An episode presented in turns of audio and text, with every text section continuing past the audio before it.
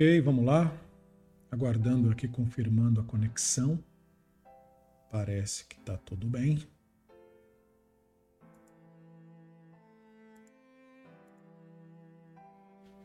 Deixa eu compartilhar então lá na página do.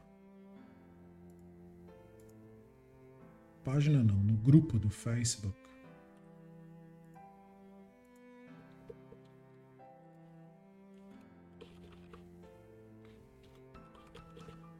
Continuação do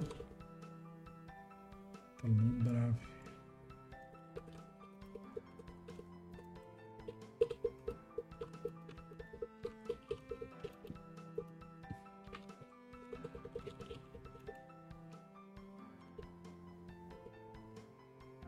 Ok.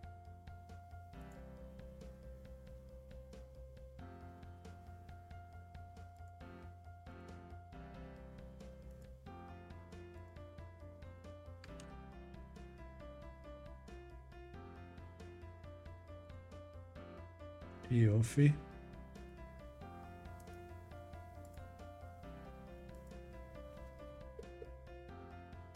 בסדר.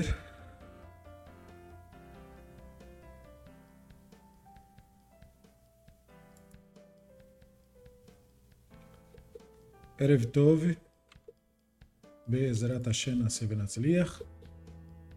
Nós voltamos para mais um estudo do Talmud Bavli, tratado de Brachot, na verdade, dando continuidade a um processo que havia iniciado em aulas anteriores, aonde nós estávamos explorando esse DAF aqui. Nós paramos nessa, nesse trecho do DAF, Verabanan Maetamaehu Amarkra Shma Bechol Lashon.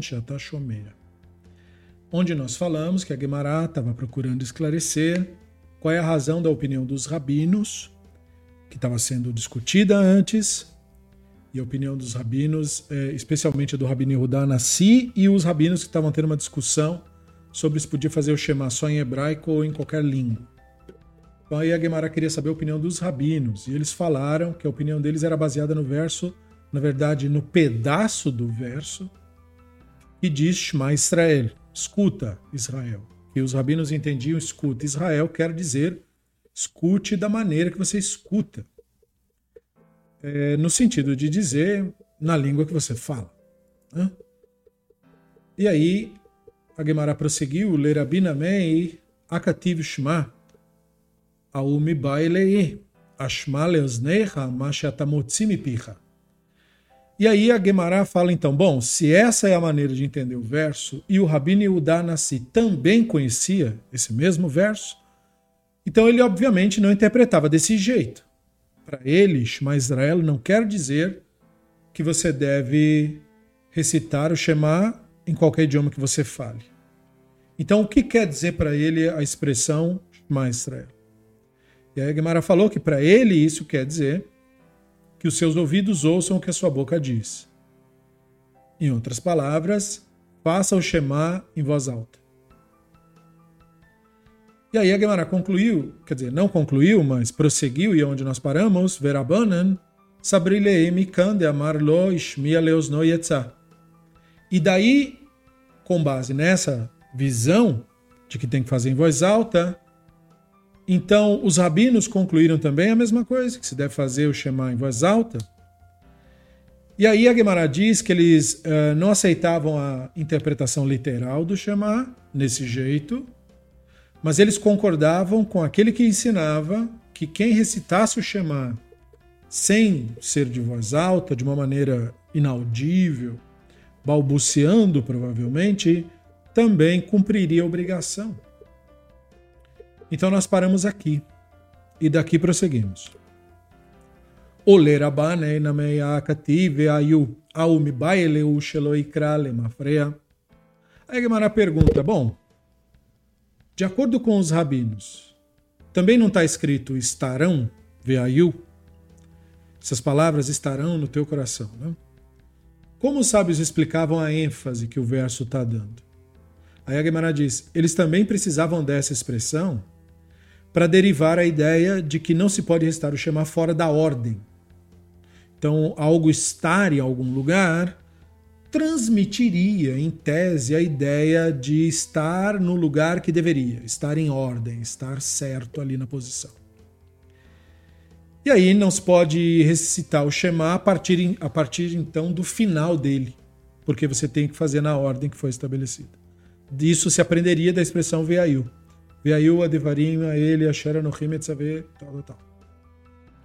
Verabi shelo ikra lemafrea menaleye. נפקא ליה מדברים, הדברים, ורבנן דברים, הדברים לדרשי. E de onde o rabino, Yehuda Nassi, deriva a Allahá de que não se pode recitar o Shema fora de ordem? Aí a Gemara responde, bom, o rabino Yehuda Nassi deriva de uma ênfase adicional no verso. O verso fala e as palavras, né? Devarim, Advarim, que eu te ordeno esse, nesse dia estarão no teu coração. O verso poderia ter transmitido a mesma ideia se tivesse escrito só Dvarim, em vez de Ha-Dvarim, com o artigo. Então, se tivesse dito palavras em vez de as palavras. Mas como emprega o artigo definido, Ha, né, na letra Re em hebraico, os rabinos derivaram ou melhor, os rabinos não derivam do artigo definido o que se poderia derivar sem o artigo definido. Os rabinos, no entanto, nada derivam do fato de estar registrado as palavras com o artigo definido em vez de palavras sem o artigo definido. Por que não? Por que, que os rabinos, no caso, então, estariam ignorando esta característica textual? Eles fazem isso por causa da influência do Rabi Ishmael. Né? A Torá fala na língua dos homens, ou seja, ela se expressa, a Torá é escrita de uma maneira que as pessoas falam de uma maneira comum. Não é mágico, então essa, esse rei que está adicionando, que é um artigo, é só uma maneira de falar.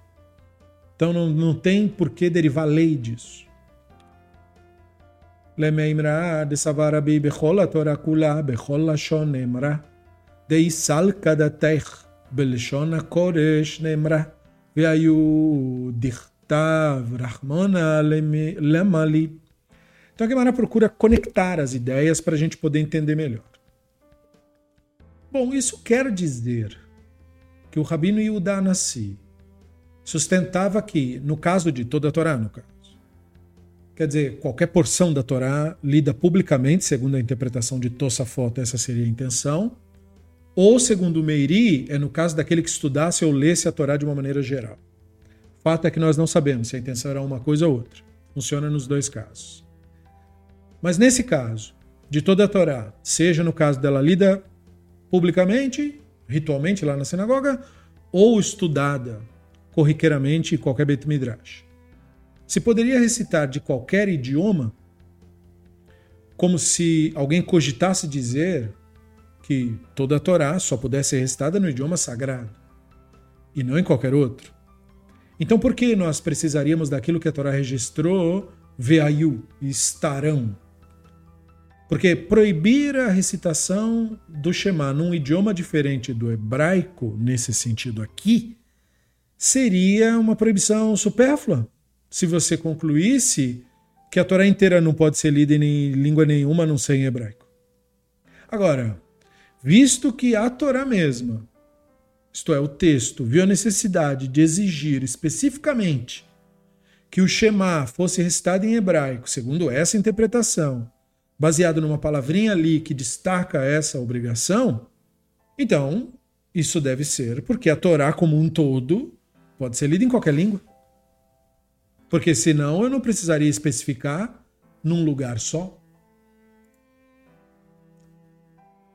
Itztrich Mishon Dirtiv. Aí a Gemara, apesar do raciocínio ser bom, a Gemara rejeita e fala assim: bom, mas não é necessariamente assim que você deveria pensar. Porque a frase Verrayu, estarão, ela seria necessária nesse caso por causa da frase Shema. Porque Shema quer dizer o que afinal? Quer dizer escuta. Né? E essa frase também está lá. Então, se não fosse pela frase estarão, veayu, uma pessoa que lê teria interpretado que o termo Shema, escuta, estaria lá para permitir que o Shema fosse recitado em qualquer idioma, como os rabinos concluíram. De acordo com a opinião deles, é esse o sentido da palavra. Portanto, a frase veaiu seria necessária, segundo a interpretação do Rabino Yehuda Anassi.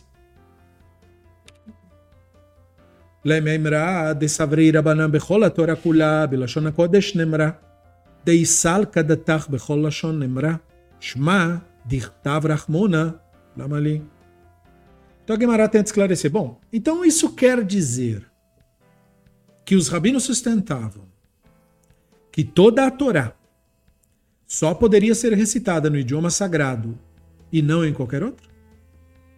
como se alguém cogitasse dizer que a Torá poderia ser recitada em qualquer idioma, então por que, eu precisaria daquilo que a Torá registrou Shema? Se eles interpretavam que Shema quer dizer que o Shema pode ser recitado em qualquer idioma. Mas se a Torá inteira pode ser recitada em qualquer idioma, então para que, eu precisaria de uma palavra para indicar isso para um trecho específico?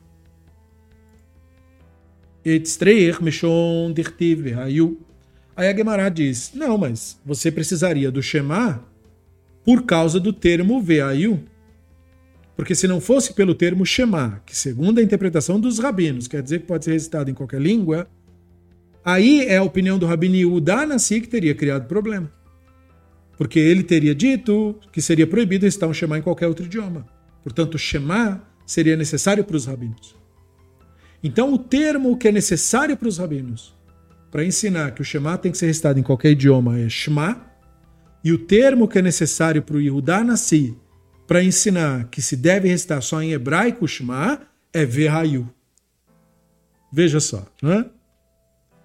Tanu Rabanam Veayu Sheloikra Lemafrea Advarim Alevavecha Yeholte Kola Parashat Tzricha Havana Talmud Lomar ele עד כאן צריכה כוונה, מכאן ואילך אין צריכה כוונה, Divrei Rabi Eliezer.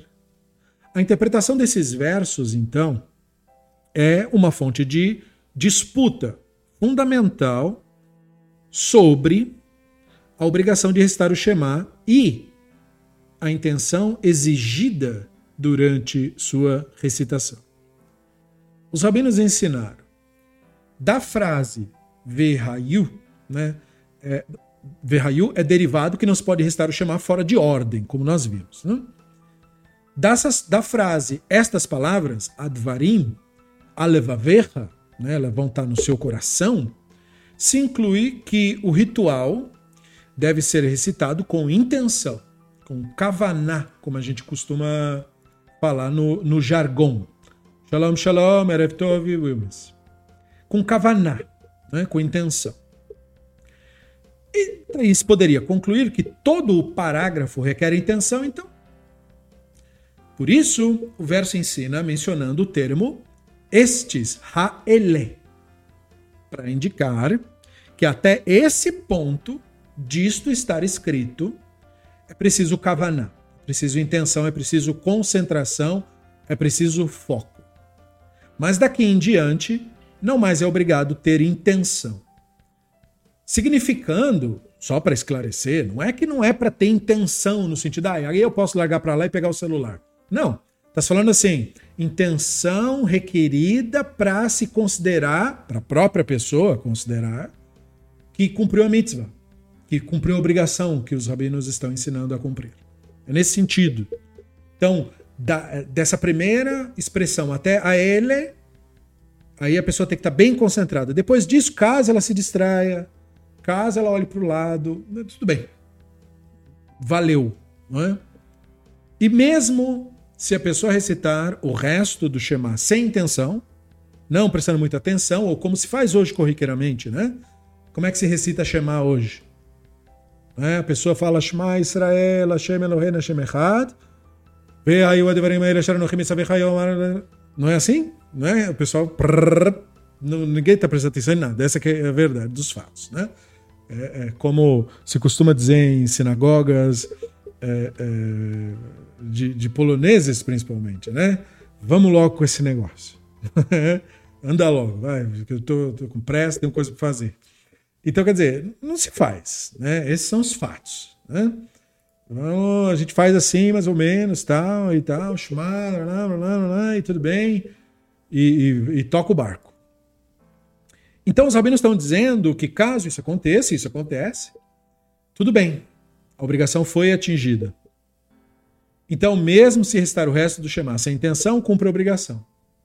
Esta foi a declaração do Rabino Eliezer sobre o assunto.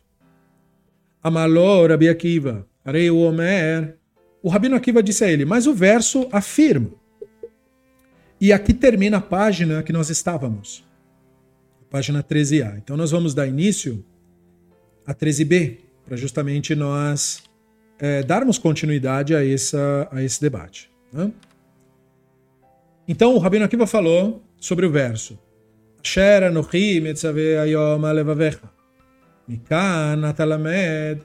Shekola. Então, o Rabino Akiva falou assim, bom, nós temos o verso e o verso fala Asher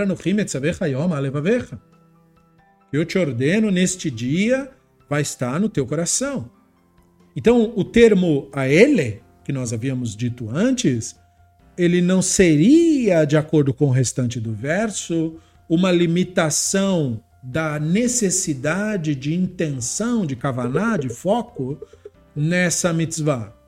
Pelo contrário, desse verso você aprende que toda paraxá requer intenção.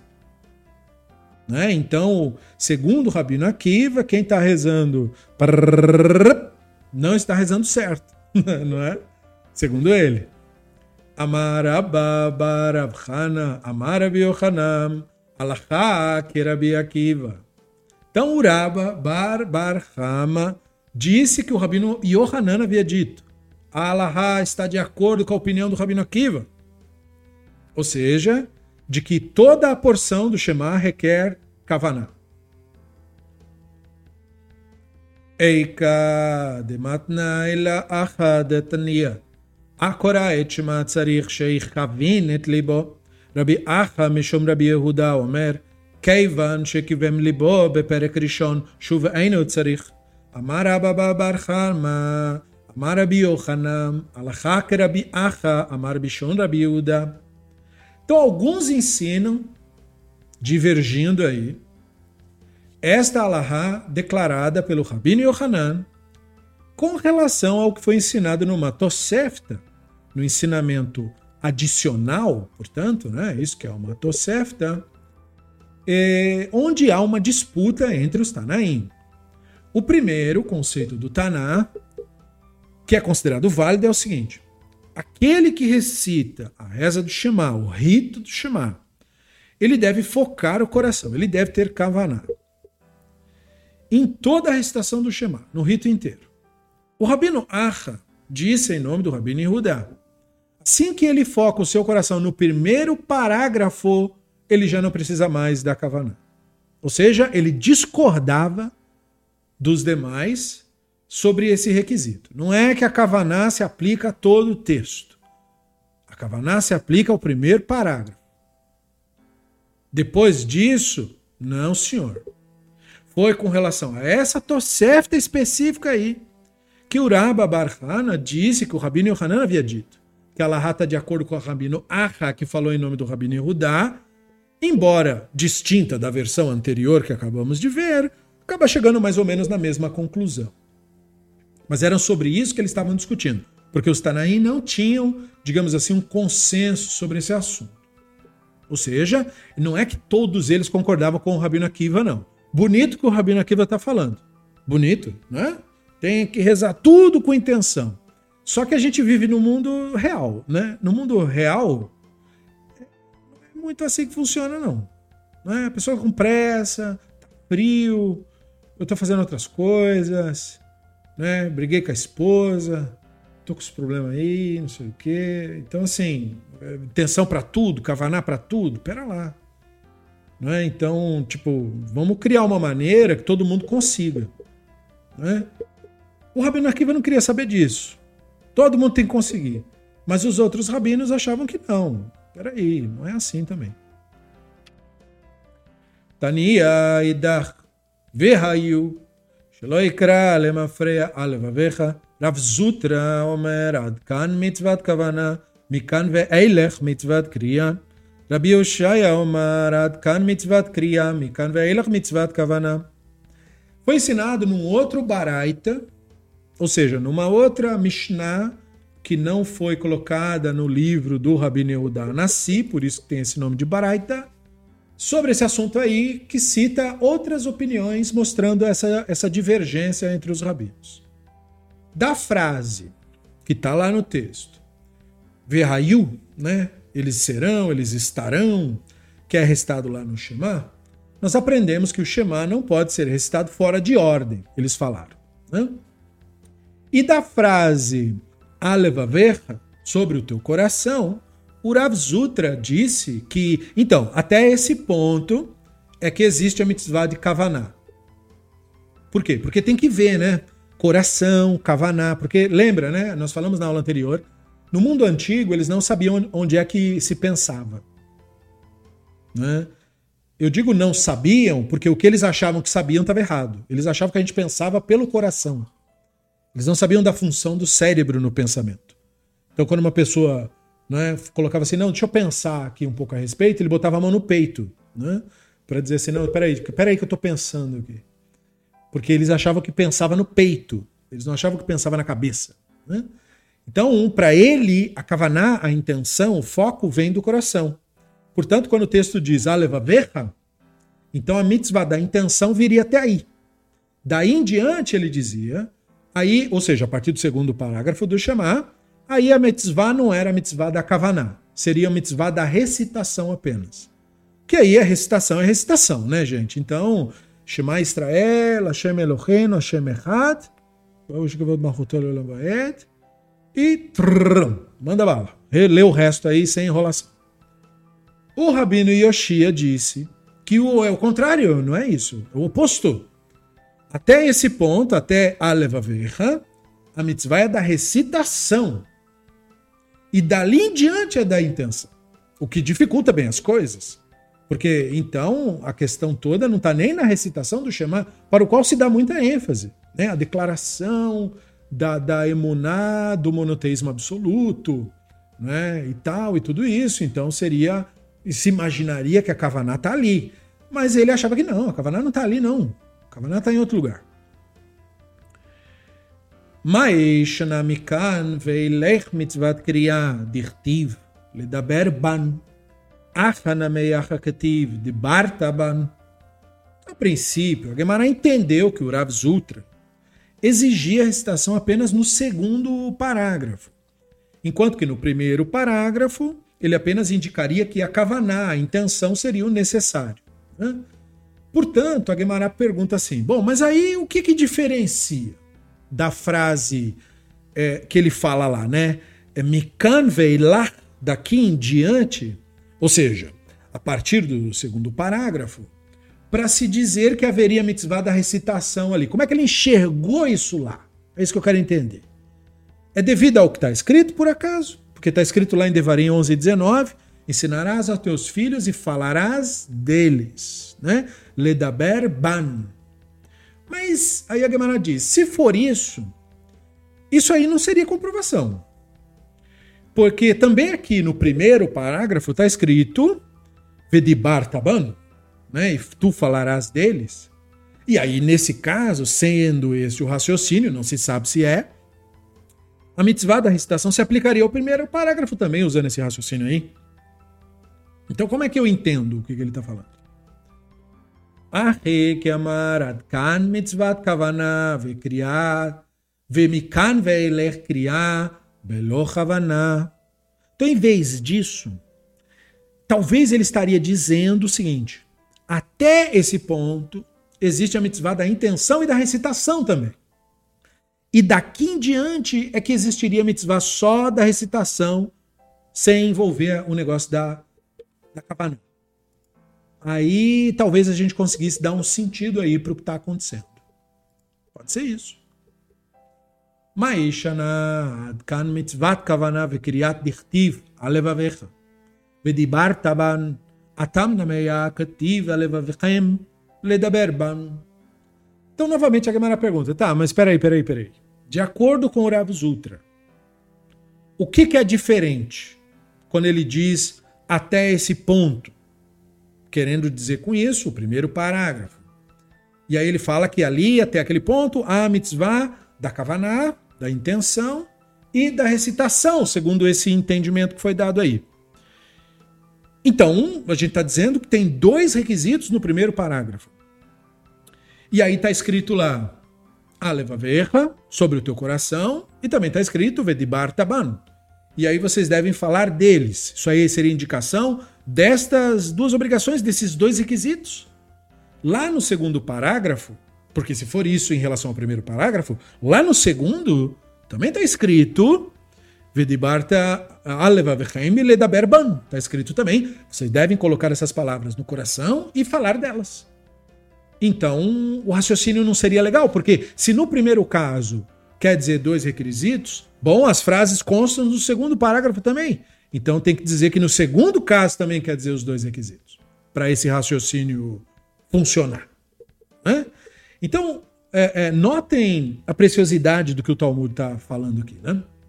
Nós vivemos num, numa geração onde a maior parte das pessoas perdeu esta habilidade que o Talmud está demonstrando.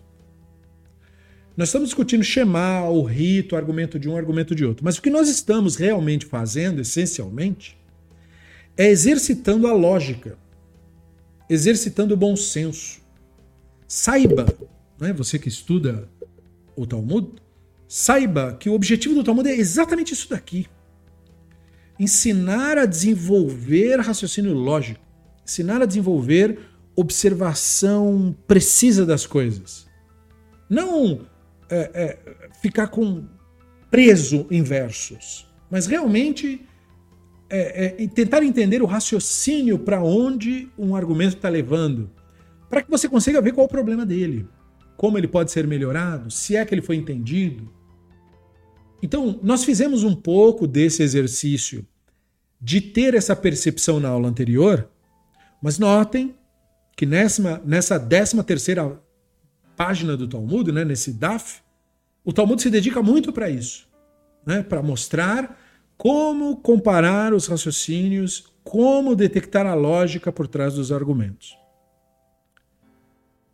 Ao mi לכיד רבי יצחק דאמר, ושמתם את דברי האלה, צריכה שתשמע כנגד הלב. Aí a Gemara diz assim, bom, é, então nós falamos o que falamos, né? Que o Rav, o Rav Zutra, ele fala essa expressão aí, o que, que é diferente, até esse ponto, querendo dizer o primeiro parágrafo, querendo dizer que tem duas obrigações, só que as frases que ele usa para justificar isso também constam no segundo. Então, não é bem o que ele está falando, porque a regra prosseguiria para o segundo também, segundo esse mesmo argumento. Aí então a Gemara diz: bom, mas esse verso ele não seria supérfluo para a argumentação como um todo, dentro desse raciocínio. Ele seria necessário para a gente poder derivar o que foi ensinado pelo Rabino Yitzhak, porque o Rabino Yitzhak era o cara que disse e vocês devem colocar essas palavras, a expressão, né? Vesamtem et devareia ele. Essas palavras que vocês devem colocar se refere literalmente aos parágrafos do Shema encontrados no tefilim, que é o filactério, né? O tefilim, que se amarra no braço, na cabeça para rezar. Muito bem. O verso ensinaria então que a colocação do tefilim no braço deve ser realizada no local do braço, que é considerado em frente ao coração. E é, esse tipo de expressão pode bugar algumas pessoas. Né? Como assim, local do braço que fica em frente ao coração? É que é o seguinte: o nosso corpo não é um quadrado, não é? ele não tem frente e verso. São maneiras da gente se expressar. É um cilindro o nosso tórax. Né? Então, a altura do coração, para qualquer direção do corpo, é considerado, digamos, estar perante ele.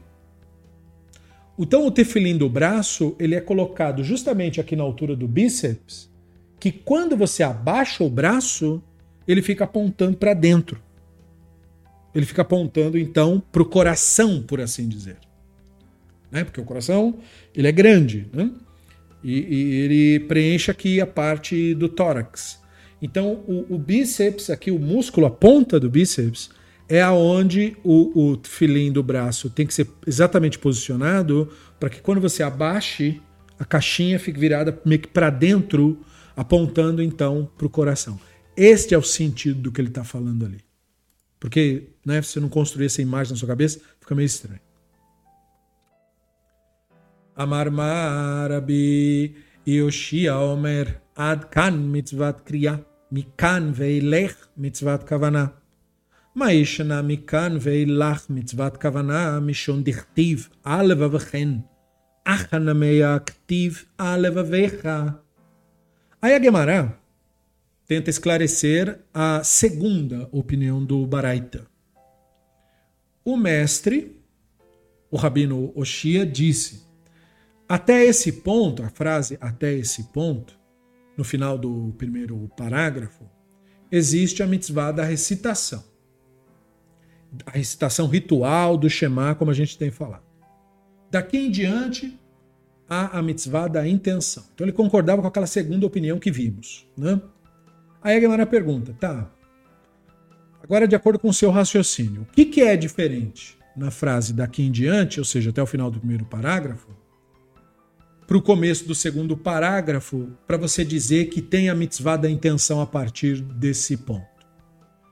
Se você falar que é porque está escrito no segundo parágrafo, é, você colocará essas palavras no, no coração, né? Alevavchen.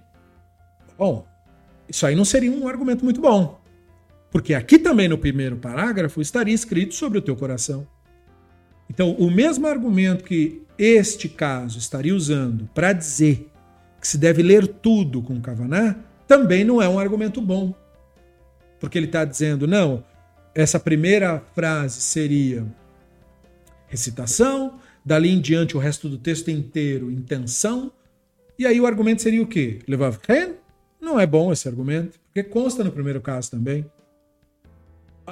Que amarad kan mitzvat kriya vechavana mikan veilech kavana blo kriya.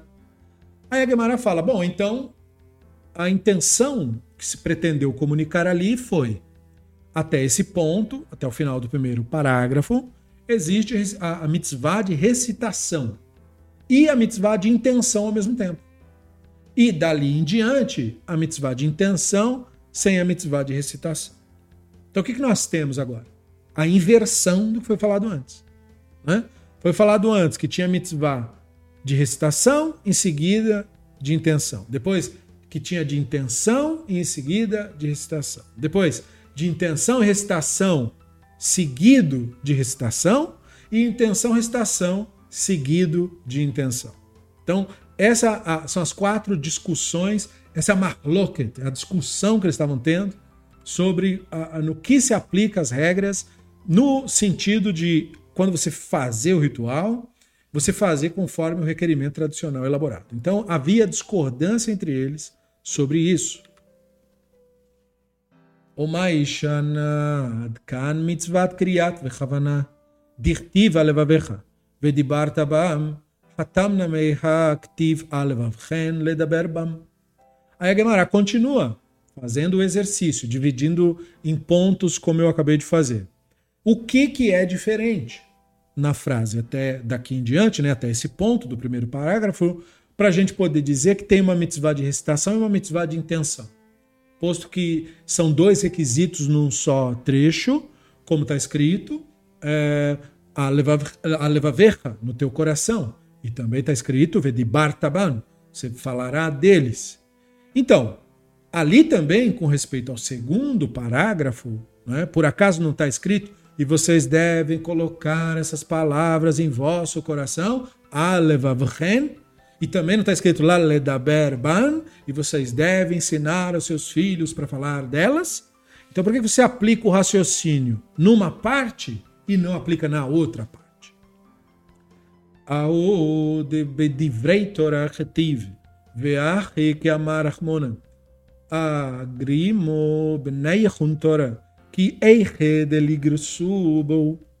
O rabino Yoshia então respondeu a esta análise dizendo: aquele verso que você está se referindo, da segunda parte, é, se refere ao estudo da Torá em geral, não à recitação do Shema em particular. Então, quando o texto diz falará destas palavras, ensinarás aos teus filhos, não está falando você vai ensinar o Shema aos teus filhos especificamente, mas você vai ensinar Torá para eles especificamente. Né? É, é, ou seja, especificamente modo de dizer em comparação, mas é de uma maneira geral, né? Torá de uma maneira geral e não Shema, a recitação do Shema de uma forma particular. Porque, é claro, ensinando Torá de uma maneira geral, passa pelo assunto do Shema uma hora. Né? E a Torá diz o seguinte: ensine os seus filhos Torá para que eles sejam bem versados nela. É, ou seja, olha que interessante, né? O Rabino Yoshi aqui, ele criou uma paráfrase do que a Torá supostamente diz. É? Nós sabemos que a Torá não diz isso que ele falou aqui. Né? Ele falou: a Torá diz, ensine os seus filhos a Torá para que eles sejam versados nela. Não, a Torá não diz isso em lugar nenhum. O que a Torá diz é: vocês devem ensinar estas palavras aos seus filhos. Daí nós, leitores do Sefer Devarim, presumimos que está falando da Torá como um todo, do ensino divino como um todo, enfim, cabem interpretações aí dentro. Mas o, o que ele está transmitindo é que ele entendia, e se entendia tradicionalmente, a palavra Torá não como referência aos livros que hoje a gente compra e chama de Torá, mas a ideia de ensino divino, a ideia de espiritualidade como um todo, e não um livro ou uma coletânea em particular. Porque se fôssemos utilizar a expressão Torá do jeito que consta no Sefer Devarim ou no Sefer Melachim, Torá quer dizer só o Sefer Devarim. Só isso quer dizer Torá. E não é todo Sefer Devarim também. É partes do Sefer Devarim. Né? Então, quando nós usamos Torá, nós usamos como jargão do Rumash, os cinco livros, né? O, o, os cinco livros. Nós usamos como um jargão para querer dizer os livros que hoje a gente chama de Torá. Mas no mundo antigo, Torá era uma coisa muito diluída no seu sentido. Daí, estas observações serem observações uh, dignas da nossa atenção. Né? Então, a Torá está falando de uma maneira geral, no sentido assim: ensine Torá para os seus filhos. Faça com que eles sejam pessoas versadas nisso. Vamos lembrar também do fato de que esse é um verso que depende de quem lê. Ele vai ser interpretado de uma maneira diferente dependendo de quem está lendo. Um fanático, um autoritário que ler isso, imediatamente considerará que isso quer dizer doutrinar. Ou seja, incutir é, é, ou forçar uma pessoa a determinadas ideias. Mas aqui ele está falando de fazer uma pessoa se tornar versada. E aí é que é o ponto chave para nós. Você ser versado em algo é você ser de fato educado naquilo.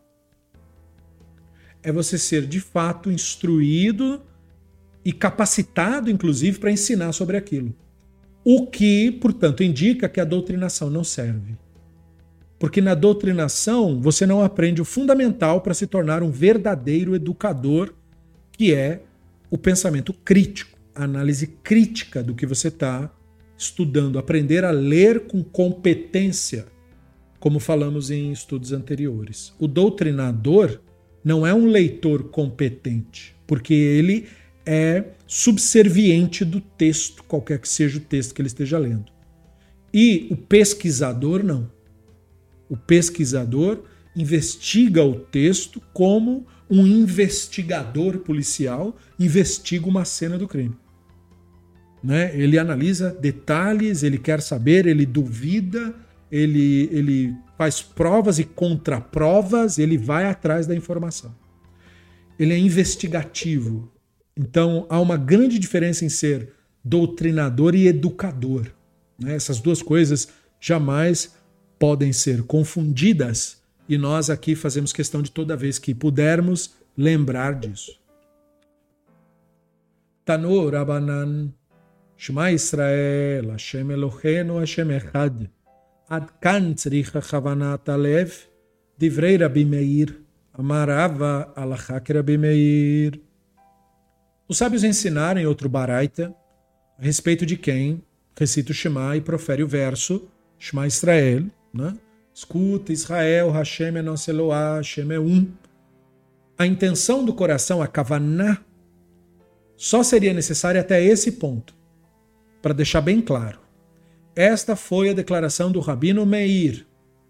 Rava disse, nesse assunto aí, Allahá está de acordo com a opinião do Rabino Meir. Então, quero dizer, tivemos toda aquela discussão com argumentações diversas sobre aonde aplicar a intenção e aonde aplicar a obrigação da recitação.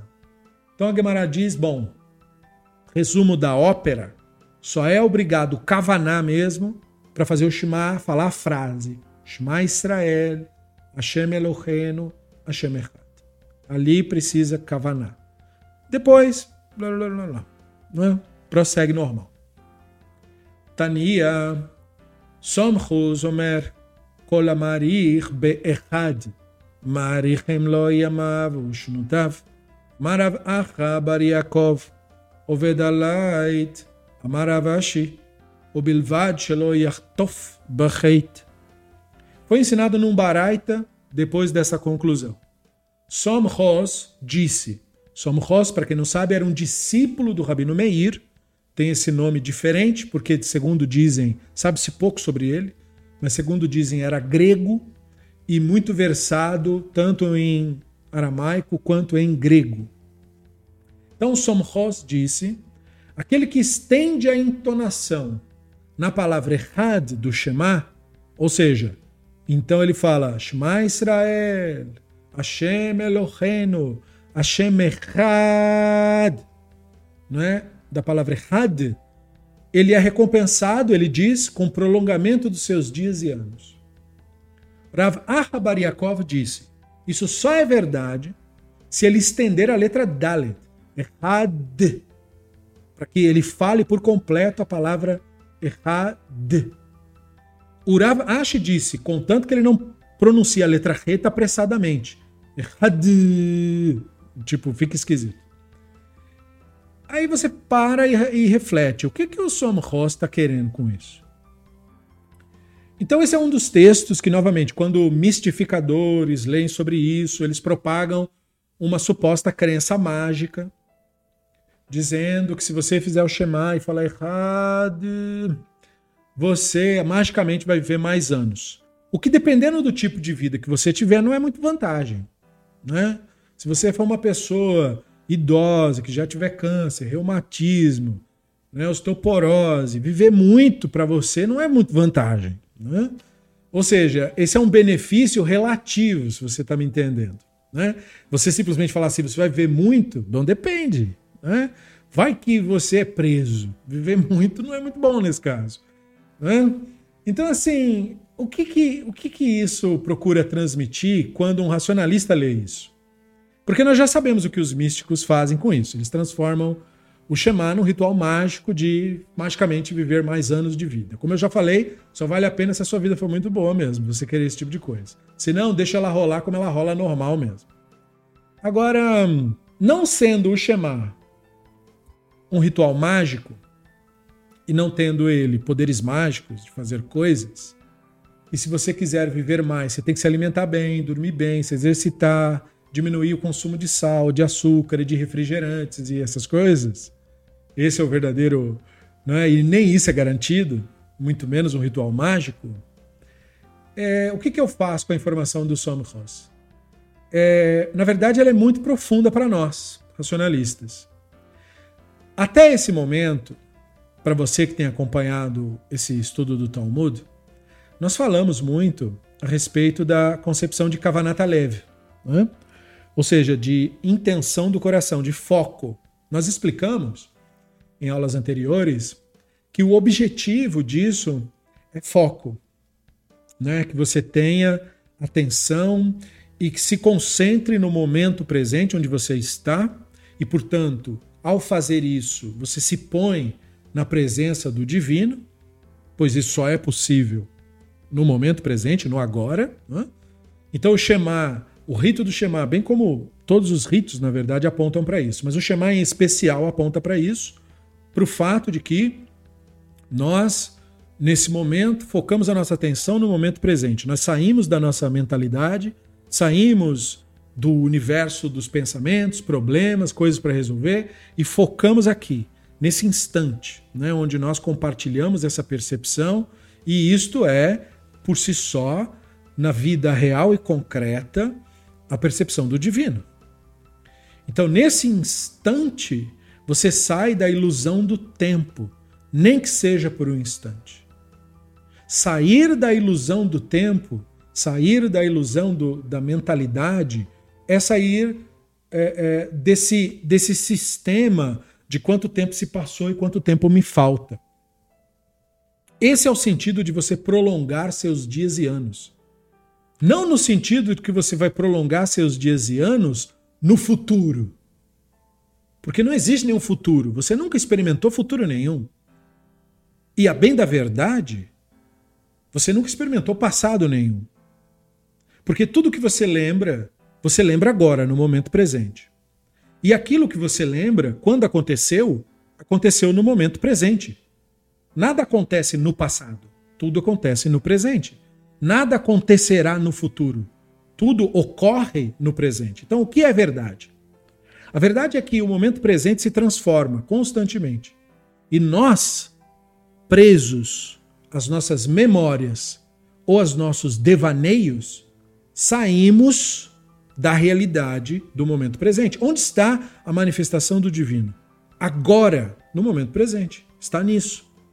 E onde está a nossa mente? Nossa mente está no passado, ocupada com memórias, ou está projetando futuros que muito provavelmente não acontecerão, porque se eu quero que qualquer futuro aconteça, eu devo realizá-lo no momento presente.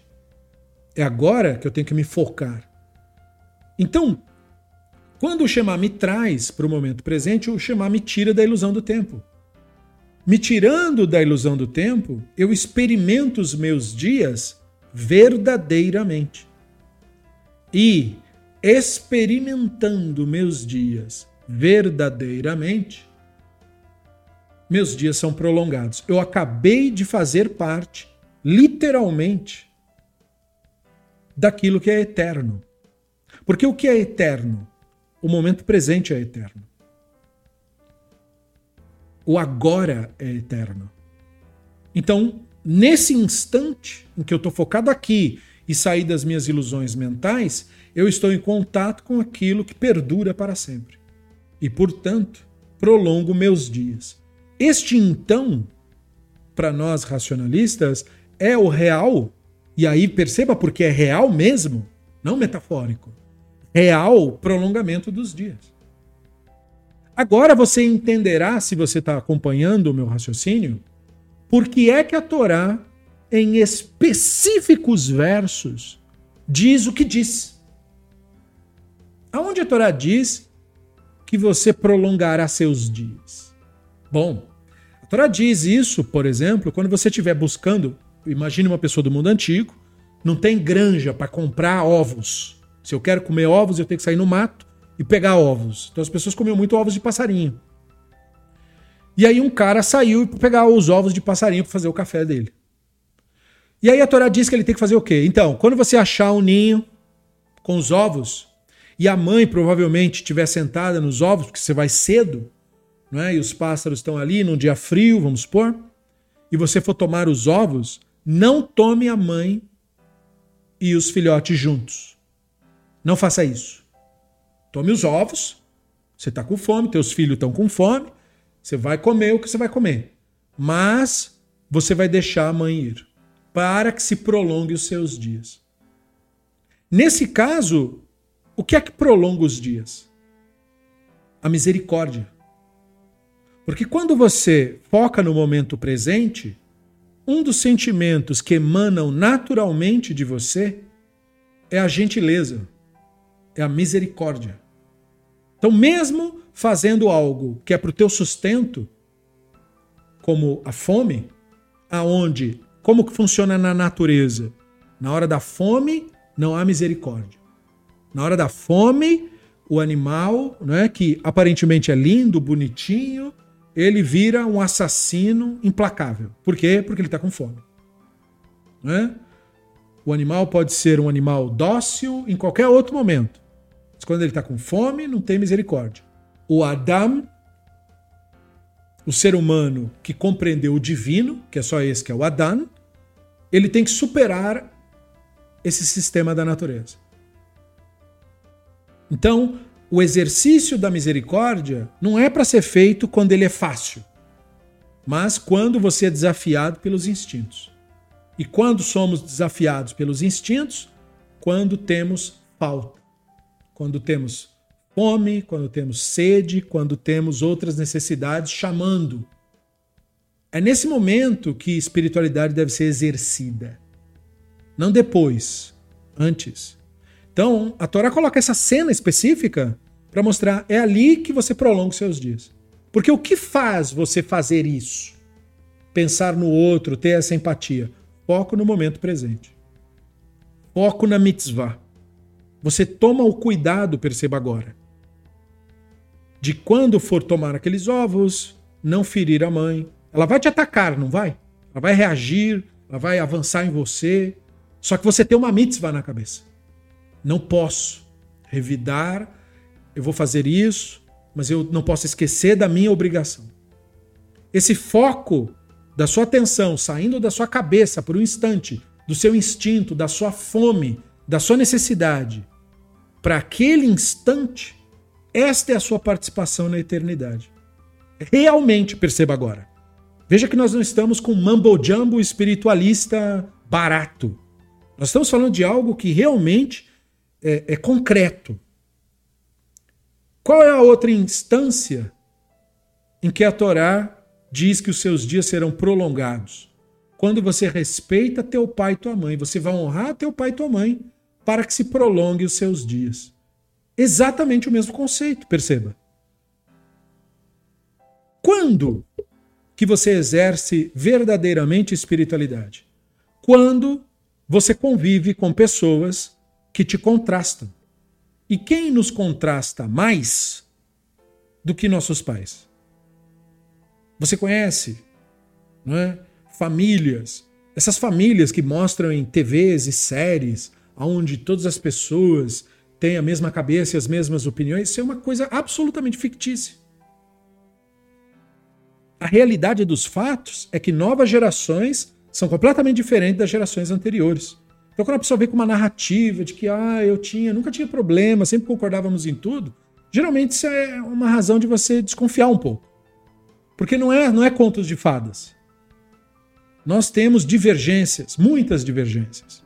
Então, quando a Torá diz você vai honrar os teus pais, ela está dizendo você vai fazer isso em contraste com os teus instintos, porque aparecerão muitos momentos em que você não quererá fazer isso. Você sabe que não deveria, você vai ter conflito. E não obstante a isso, você vai focar no momento presente, você vai focar no seu dever e na sua mitzvah, e você vai fazer o que precisa fazer, porque você não é um bicho. De novo, assim como no caso anterior, onde você não é guiado pela fome para matar o que tem na sua frente, como o resto de todo o planeta faz, toda a natureza faz isso. Mas o Adam não. Essa é a exigência da Torá. Você não é Adam. Então, já que você é Adam, então você não é escravo de instintos. Se você for, então você não é Adam ainda. Então, não há desafio maior para a espiritualidade do que você conviver com os teus pais. Quem teve esse privilégio, né? Algumas pessoas nem esse privilégio tiveram. E aí outras pessoas vêm em suas vidas para preencher meio que essa lacuna. Mas a convivência com os pais, em geral, é um grande desafio. Porque a Torá ordena, você vai dar cavalo para eles. Ah, mas ele não deveria, mas eles erraram nisso. Eles... É verdade, é verdade. Mas vai dar cavalo mesmo assim. Então você vai superar o instinto. Você vai observar as reações da sua mentalidade e dirá não. E como que você consegue fazer isso? Focando a sua atenção na mitzvah focando essa atenção no momento presente, tendo a kavaná disso. Então a kavaná é mais do que ter a intenção de fazer alguma coisa. Kavaná é o foco quando você se isola da mentalidade e foca toda a sua atenção no que você está fazendo. Sem se distrair. Isso é Kavaná de fato. E essa Kavaná, esse foco no momento presente, é o teu contato com a eternidade. É o que prolonga os seus dias. E por que essas duas mitzvot são destacadas com esse tipo de efeito? Porque são constantes. Quando que uma pessoa ia buscar ovos de passarinho para comer? Quase que todo dia. Você não tem que comer todo dia? Quando que você tem que dar cavode para os seus pais? Todo dia. Que dia que você não vai dar cavode para os seus pais? Então, essas mitzvot são usadas como caminhos, como portais, como placas que apontam para a eternidade. São estas oportunidades, que portanto são muitas, que você deve usar para focar no momento presente. Se você entendeu isso que eu falei até aqui, aí você volta agora para o Somros e para o ensino dele. Então, se você concentrar-se no errado do Shema, você prolonga os seus dias. Porque do Shema inteiro, o que nós queremos? Nós queremos que seja entendido o errado, o fato de que o divino é unicidade absoluta. O divino não é Sefirot, o divino não é 3, não é 10, não é 20, não é nada disso. Não é composto de nada. O divino é um, unicidade absoluta. O divino não tem mistérios, composições, energias, nada, nada, nada disso. O divino é simples, o divino está por trás de toda a realidade, não composto, por isso que precede a realidade, como falamos no estudo do Mishneh Torah, não há nenhuma possibilidade, na verdade, de imaginar o divino como uma composição de energias e ao mesmo tempo como algo que precedeu a criação. Isso não faz, isso não tem nexo nenhum. Não é? O divino é unicidade absoluta, simplicidade absoluta.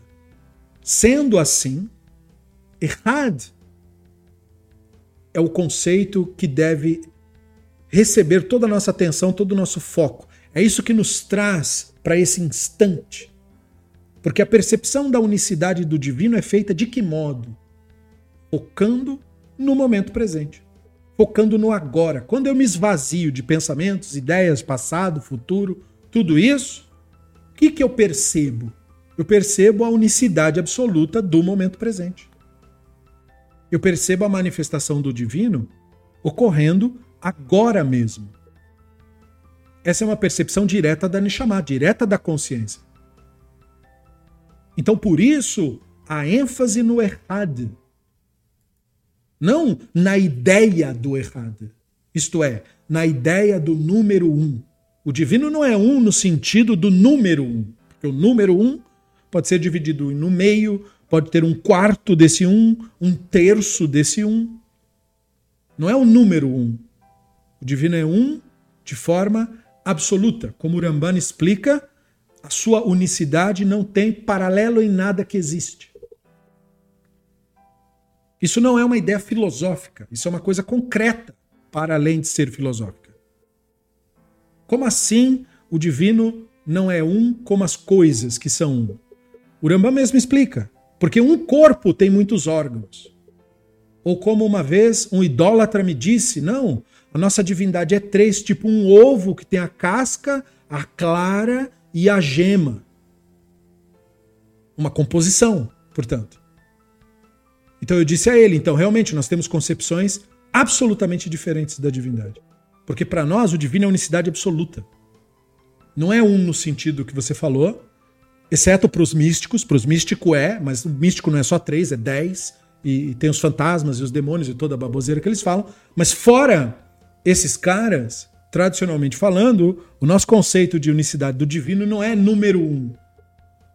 Nosso conceito de unicidade é unicidade absoluta, não composição. Não composição implica, portanto, não manifesto. Porque só o não manifesto pode ser eterno. Tudo que é composto tem princípio. E tudo que tem princípio tem fim. Então o divino não pode ter princípio, portanto é o não manifesto. E tudo que foi manifesto tem princípio. Tudo que foi manifesto é composto. Veja, é necessário o argumento de que o divino é o não manifesto. O divino, portanto, não é uma coisa, não é um ser, não é um fantasmão gigante. O divino não é uma coisa.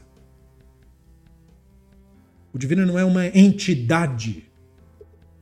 O divino é o momento presente. O divino é esse instante. O divino é o que ocorre na realidade nesse instante. O que ocorre na realidade nesse instante é incognoscível, indescritível. Não há termo para isso. É por isso que nós não pronunciamos o tetagrama. Porque o que quer que você diga é falso. O tetagrama deve ser, portanto, contemplado a partir da Neshama. Por isso que o som dele é o som da nossa respiração.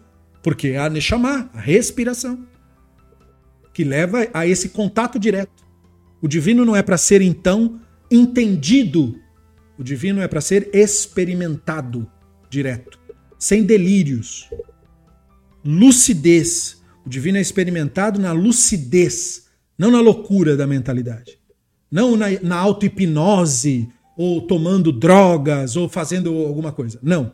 É o oposto de tudo isso. É quando você não faz nada disso e foca aqui, no momento presente. E fica aqui. E não sai daqui. Desse instante. Quando a sua atenção não passeia. Quando por um momento você deixa de lado o passado e você deixa de lado o futuro e você foca aqui, aqui onde você está, aqui.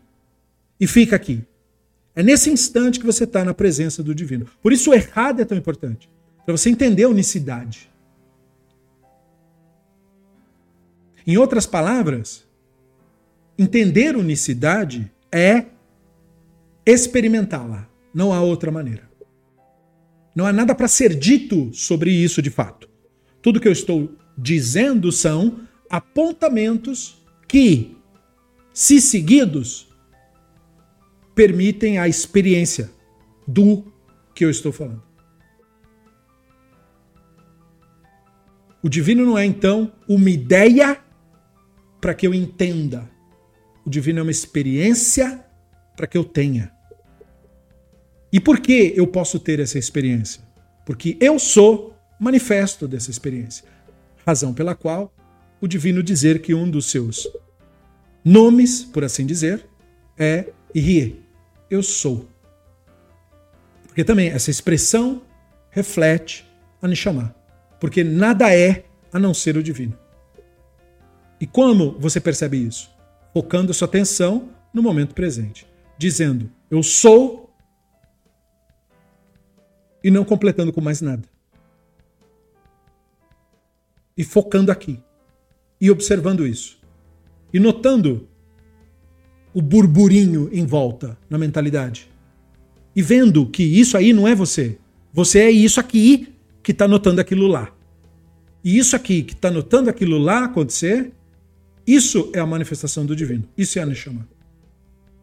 E essa é a experiência do divino. Sem mágica, sem nem ritos, na verdade. Embora o Shema seja um rito, veja que o rito serve como treino para você conseguir isso. Por isso, esse ensino do, do discípulo do Rabino Meir, do Somros, é espetacular. Não é? Quando você fizer o Shema, foque no Errad. Concentre-se em tudo, mas é Errad. E esse D que não se completa, esse Dalet, essa porta, que é isso que a letra Dalet quer dizer, né? Essa é a porta. Essa é a porta. Então é um treino para você conseguir um dia abrir essa porta. Sair um pouco da ilusão do pensamento e focar aqui na realidade de fato, que só acontece agora.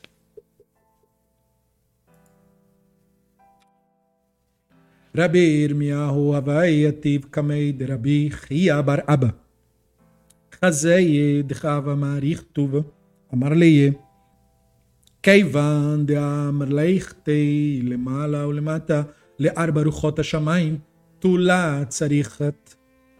Aí a Gemara relata falando desse, desse ensino dos Somchos, que o rabino Irmiá estava sentado diante do rabino Ria Bar Abba, provavelmente numa yeshiva ou num Beit Midrash, ou numa sinagoga, enfim. Ele viu que ele estava estendendo muito a pronúncia do errado. Também já vi isso acontecer. O camarada faz Shema Israel, Hashem Elohim, Hashem. Ele vai embora, né? Porque o pessoal não entende o que significa, entende? Então ele está achando que é alguma palavra mágica. Né? E daí ele fala. Ele disse a ele: uma vez que você o coroou, né? Ou seja, em seus pensamentos, no caso, acima de tudo, né? nos céus e abaixo na terra, nos quatro cantos do céu, você não precisa se estender mais. E aqui, de novo, é importante prestar atenção. Por que, que ele enfatiza você o coroou e nós deduzimos que ele está falando dos pensamentos? Porque ele o corrigiu aqui. Ele está corrigindo ele e está dizendo assim: o que é então coroar o divino? Coroar o divino é ter uma correta interpretação do divino. Reconhecer o divino, aceitar o jugo do reino dos céus como é uma uma velha expressão rabínica, né? é, significa ter uma compreensão correta da divindade. É isso que quer dizer aceitar o jugo dos céus. Ter uma compreensão correta do divino. O Shema é uma rica oportunidade para se ter e se expressar ter uma expressão, um entendimento correto do divino. Neste sentido, ele fala: como você já fez isso, porque você fez o Shema, então você não precisa se estender sobre isso. A ideia aqui não é impressionar o divino. Ou seja, ele se focou na mentalidade, numa imagem que ele teve mental. Por isso que ele sugeriu que ele foi, ele coroou o divino nos pensamentos. Porque o nosso pensamento, o que ele é para nós? ele é para nós o que a jumenta do Bilan é para o Bilan. Usando aí a recente Parashat Pinhas, né? O nosso pensamento é a nossa jumenta, o nosso animal de transporte, é a nossa ferramenta, portanto. Não é quem somos, é uma ferramenta. Então nós guiamos através do estudo o pensamento, treinamos ele para ele fazer o que a gente quer que ele faça. Mas ele não é a coisa em si. Então nós não é, recitamos, criamos essa, esse exercício mental para que os pensamentos estejam direcionados para aí. Mas o momento do reconhecimento do divino ocorre no instante. Daí a não ser necessário estender, porque não é mágico. É no instante. Ou ocorreu, ou não. E se não, não. Porque é o grau de maturidade em cada um de nós que permite essa percepção. E a pessoa diz: não, mas eu não. Olhando para mim honestamente, como todo mundo deve ser, especialmente em questões de espiritualidade, alguém pode olhar para si mesmo e dizer: não, mas eu não. Eu não tenho essa experiência indicada. Mas o reconhecimento disso já é o caminho para isso. O reconhecimento disso a percepção de que, ah, então é para lá. Agora eu notei, porque você está agora exercitando o olhar da Nishama, o olhar do entendimento. Então, coroar o divino é realmente compreender o divino. Não compreender a ideia de divindade. Para isso, você não precisa de nenhum desses exercícios. Basta ler qualquer livro aí que fala de deuses e tal. Tem um monte de deuses para você conhecer se você tiver afim de conhecer deuses. Conhecer deuses é conhecer histórias de deuses. Não é nada disso que nós estamos falando aqui. O conhecimento do divino é a percepção clara do momento presente e da manifestação do divino, é a experiência disso. Conhecimento, portanto, é sinônimo de experiência. É sinônimo disso. Então é necessário, da nossa parte, ter esta clareza. E aí, portanto, entender que não é só em pensamentos. Por isso, a, a não ser necessário estender o rito, por assim dizer. Este seria o ponto-chave proporcionado aqui para nós. Amar Avnatan bar Mar Ukva Amar Avihuda Alevavecha Ba'amida Alevavecha Salka Datach Elaima Ad Alevavecha Ba'amida Mikan Veilach Lo ורבי יוחנן אמר, כל הפרשה כולה בעמידה.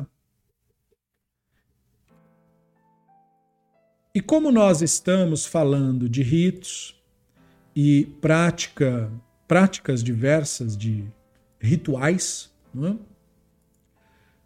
o Rabino Natan Bar Mar Ukva falou que o Rabino Yehuda havia ensinado que se deve recitar a frase Alevaverra de pé.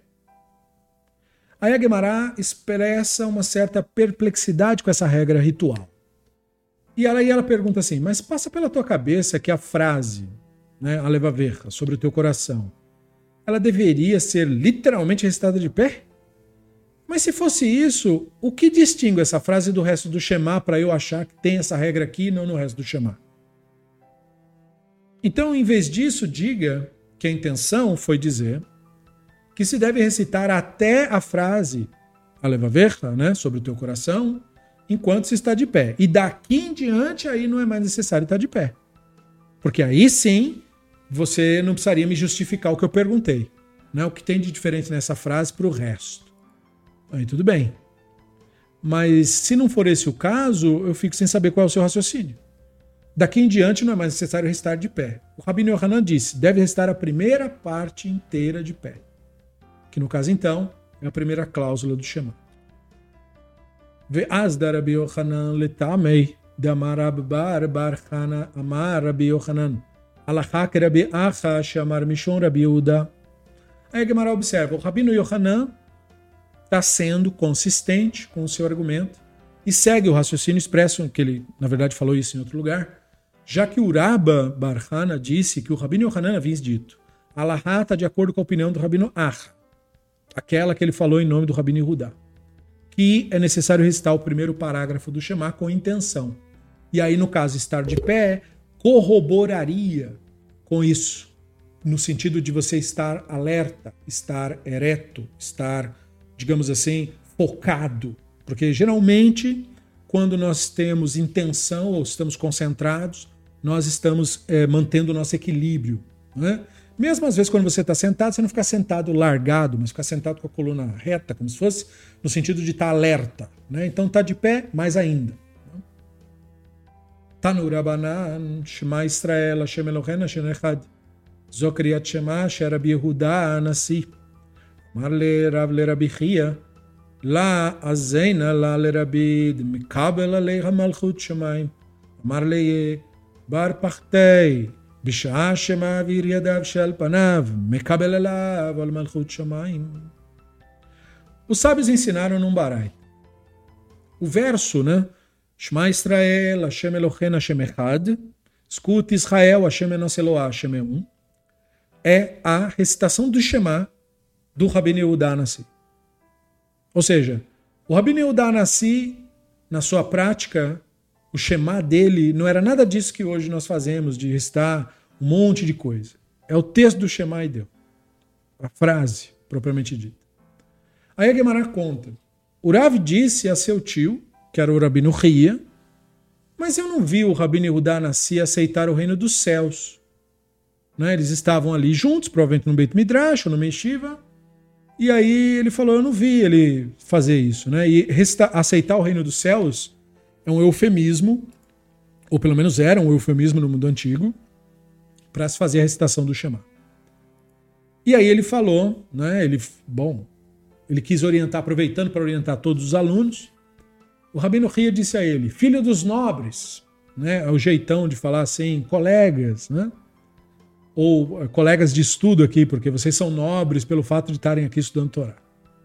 Quando o Rabino Yehuda Nassi passou as mãos sobre o rosto, né, ou seja, fez esse gesto assim, na sala de estudos, estando no meio da sala de aula, provavelmente, foi ali que ele aceitou o jugo do reino dos céus.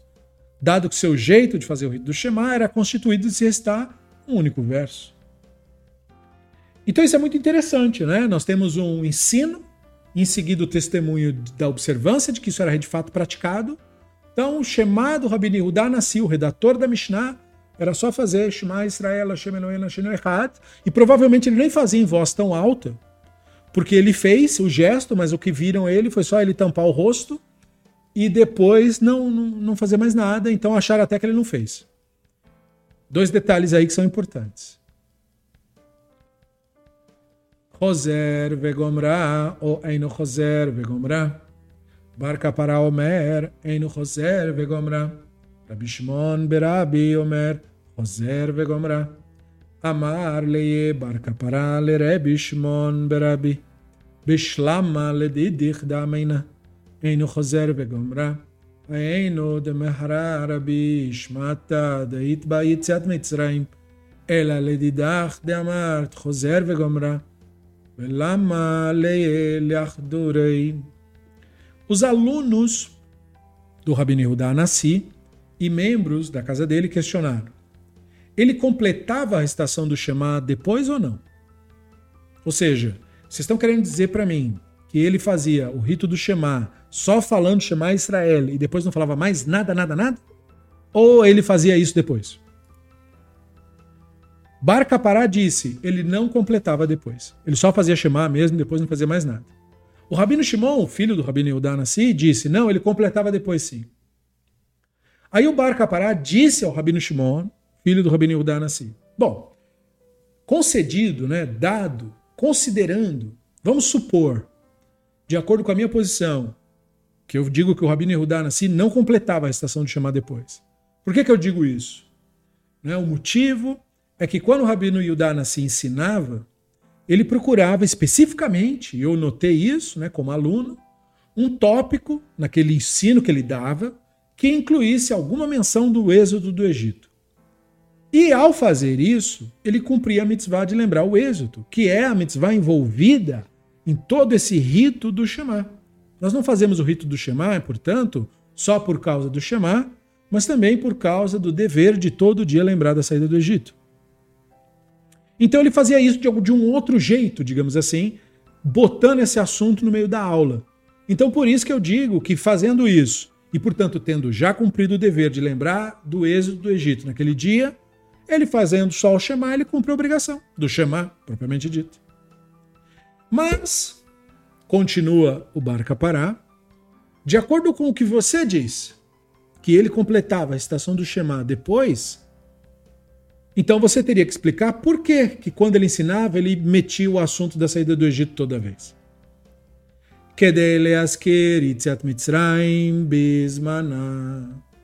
Rabino Shimon respondeu, então, Rabino Yudá Nassi fazia isso para mencionar o êxodo do Egito no tempo designado, durante o tempo da recitação do Shema.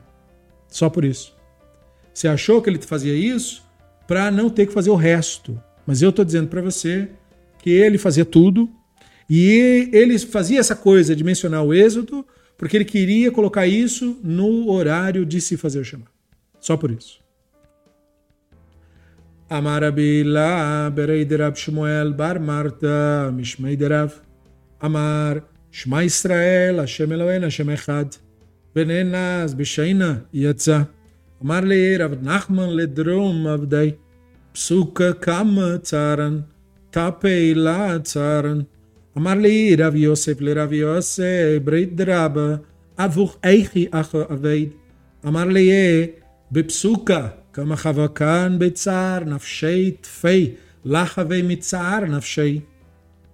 Com base nessa lahá que nós acabamos de falar, o Rabino Ila filho do Rav Shmuel Bar Marta, disse em nome do Rav, aquele que recita o verso Shema Israel, Hashem Elohim, Hashem Echad, e é imediatamente dominado por sono, muito comum no mundo antigo, comum também hoje em dia, né? Tá fazendo Pof, capota e dorme. Cumpre sua obrigação de fazer o Shema.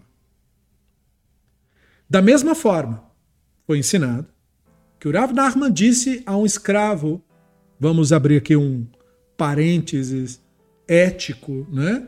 Esse é século 2, século 3, escravidão era absolutamente normatizado, quase que um elemento cultural do mundo, não é? Por imoral que seja isso. Então, só relevando isso, né? O Rav Narma tinha um escravo chamado Daro. Aí ele falou para o Daro: Quando você vir que eu adormeci, você me acorda para recitar o primeiro verso do Shema. Mas se você vir que eu restei o primeiro verso do Shema e não o resto, daí não precisa me acordar. Então, ou seja, só é obrigado a recitar o primeiro verso. Da mesma forma, o Rav Yosef disse ao Rav Yosef, filho do Raba, o que seu pai faria? Né? Qual era a prática do teu pai, no caso? O Rav Yosef, filho do Rava, respondeu, ele se esforçava para não adormecer e recitar o primeiro verso, mas ele não se esforçava para recitar mais que isso, não. Se ele dormisse, dormiu, e ele nunca me falou, filho, me acorda para eu recitar o resto. falava, só me acorda se eu não fiz o Shema. Mas se eu fiz o Shema e dormi, tudo bem, deixa pra lá. Já está cumprida a obrigação. Então veja que essa lahá não corrobora com o que foi dito antes. O que foi dito antes é que precisaria fazer tudo. E que o filho do Rabino Shimon dizia que a prática do pai dele significava que ele fazia tudo depois. Mas segundo essa segunda prática aqui do Rabino Ila, não. Quem estava certo era o Barca Pará mesmo. Ele fazia só o Shema Israel. O filho é que presumiu que ele fazia o resto. Isso é interessante. Porque você nota e fala, bom, porque supostamente como é o filho que está falando, ele deve saber. Mas aí a Gemara vem e traz toda uma prática dizendo que a prática do Rabino Yudá Nassi, de fazer tudo, não é bem a prática, não. A maioria é, entende que Shema Israel é o dever. Legal fazer tudo, obviamente. Não é? Somente se você está no rio, no clima, na sinagoga, faz tudo. Por que não? Mas caso aconteça de você dormir depois de chamar Israel, tudo bem. Não precisa se desesperar, tá tudo bem. A obrigação foi feita. Amarav Yosef, Prakdam loikra kriyat mikrau dela likrei, migna shapir damei, mecharabi Yoshua, Bem Levi, Leit Aman, Deganeia Parakid. O Rav Yosef disse: aquele que está deitado. E aí ele usa uma expressão, né? Perakdan. E essa expressão aí é debatida entre tradutores e tudo isso. E o Steinsaltz é, traduz aqui como deitado né, de costas. Então, deitado é, de barriga para cima. Não pode restar o Shema nessa posição. Porque ler nessa posição, no entendimento cultural da Babilônia daquela época, é, seria uma coisa desrespeitosa por alguma razão que a Gemara não explica. A Gemara pergunta: isso quer dizer que não se pode recitar o Shema nessa posição, mas dormir nessa posição pode? O Rabino Roshua Ben Levi não xingava quem dorme deitado de costas? E aí cabe para nós a pergunta: por que, que o Rabino Yoshua Ben Levi xingava quem deitava de costas? E, na verdade, a resposta é bastante simples. É, um da, uma das explicações de por que ele achava ruim de quem deitava de costas era porque isso é, ocorria muito risco da pessoa ter engasgo, refluxo. E aí, se você dorme assim, você tem refluxo, você corre o risco de engasgar e morrer. E os rabinos tinham uma preocupação muito grande com o, um conceito chamado conceito de sacaná, de perigo. Existem várias proibições rabínicas estabelecidas por causa da questão do perigo.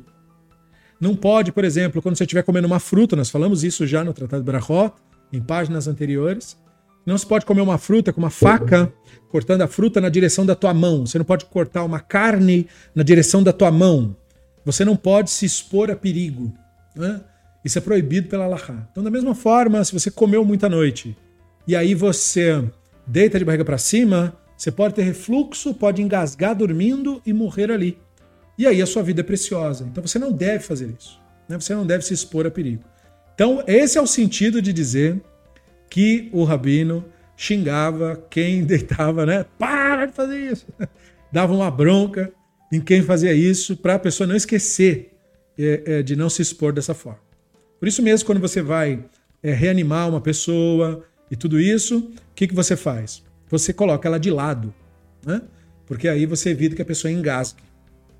Então, da mesma forma. Amrei migna chimatzlei shapid Mikra afgav de matzleinamei asur. A Gemara responde: Bom, se alguém se deitar de costas enquanto se inclina ligeiramente para o lado, aí é permitido, então. Né? No entanto, recitar o Shema nessa posição, mesmo que ele esteja inclinado, é proibido. E aí a Gemara quer entender, mas como assim é permitido, é proibido? É permitido ou é proibido, afinal? Aí a Gemara perguntou, mas por acaso o Rabino Yohanan não deitava de costa? E se inclinava ligeiramente para recitar o Shema, que falou ali que é permitido, então por que você está falando que é proibido? Então a Gemara responde, Shaneira Yohanan, de Baal Basar, Chavei. A Gemara responde, é, mas o caso do Rabino Yohanan é diferente, porque ele era corpulento, era difícil para ele ler em outra posição. Ou seja, o Rabino Yohanan é lembrado como sendo uma pessoa muito, muito, muito gorda. e o Talmud tem, inclusive, cenas cômicas, né?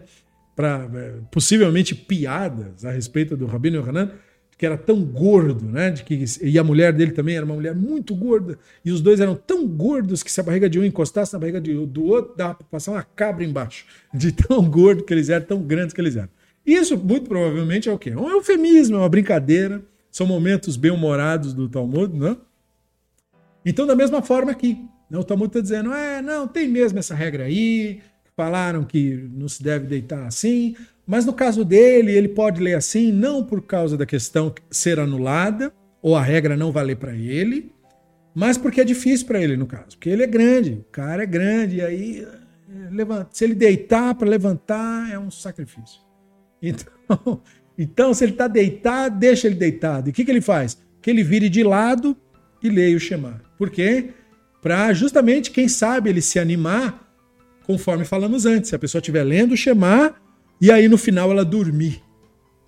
Então tomara que aconteça isso com ele, ou seja, que ele leia o Shema de lado e durma de lado e não virado para cima, para que ele não corra o risco de se engasgar com refluxo ou coisa assim. Então é o Talmud indiretamente preocupado, né, com a pessoa. Aí a Mishnah citou a declaração do Rabino Meir, e a, é, a gente viu isso nas páginas anteriores. Ela falou para nós que nos intervalos entre os parágrafos se pode cumprimentar o indivíduo devido ao respeito que se é obrigado a mostrar e se pode responder ao cumprimento desse indivíduo devido ao respeito que é necessário mostrar. E no primeiro, é, no meio, aliás, de cada parágrafo, se pode cumprimentar o indivíduo por medo, né, de que o indivíduo possa prejudicá-lo. Se isso não for feito, se permite responder também por medo. Aí, beleza, vamos voltar a discutir esses trechos, tendo já discutido os assuntos que nós discutimos. Mashiv mechamat maim ileima mipnei achavod ashta mishal sha'el ahdurei mibaya אלא שואל מפני הכבוד ומשיב שלום לכל אדם. עם הסיפא, ובאמצע שואל מפני העירה ומשיב. Então, sobre isso, a Gemara pergunta assim: bom, Vamos lá. Ele pode responder em qual circunstância? Se você disser que alguém pode responder devido ao respeito, então agora nós aprendemos que se pode cumprimentar o outro por respeito. Mas daí, seria necessário dizer que se pode responder por respeito também. Mas não é óbvio? Então, em vez disso, o texto deve ser explicado da seguinte forma, para você não cair nesse, nessa né, nesse argumento, digamos assim, circular, né?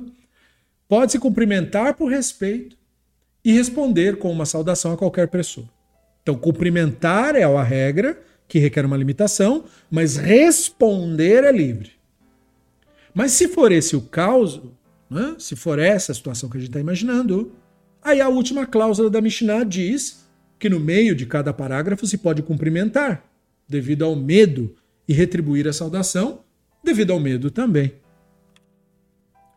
משיב מחממי, אלא מה מפני העירה, אשתא משל שאיל, אחדורי מבעיה, אלא מפני הכבוד, היינו דרבי יהודה, דתנן רבי יהודה אומר, באמצע שואל מפני העירה, o Meshiv mipnei akavod, beperakim shoel mipnei akavod. O Meshiv shalom lechol adam. Então também aqui deve ser esclarecido. Ele pode responder em qual circunstância mesmo? Se você disser que ele pode responder devido ao medo, agora nós aprendemos que ele pode saudar o outro devido ao medo. E daí é necessário dizer que ele pode responder devido a isso? Não, porque é óbvio, né? Se ele pode falar, também pode responder, porque o problema é falar, que é quando você fala que você interrompe.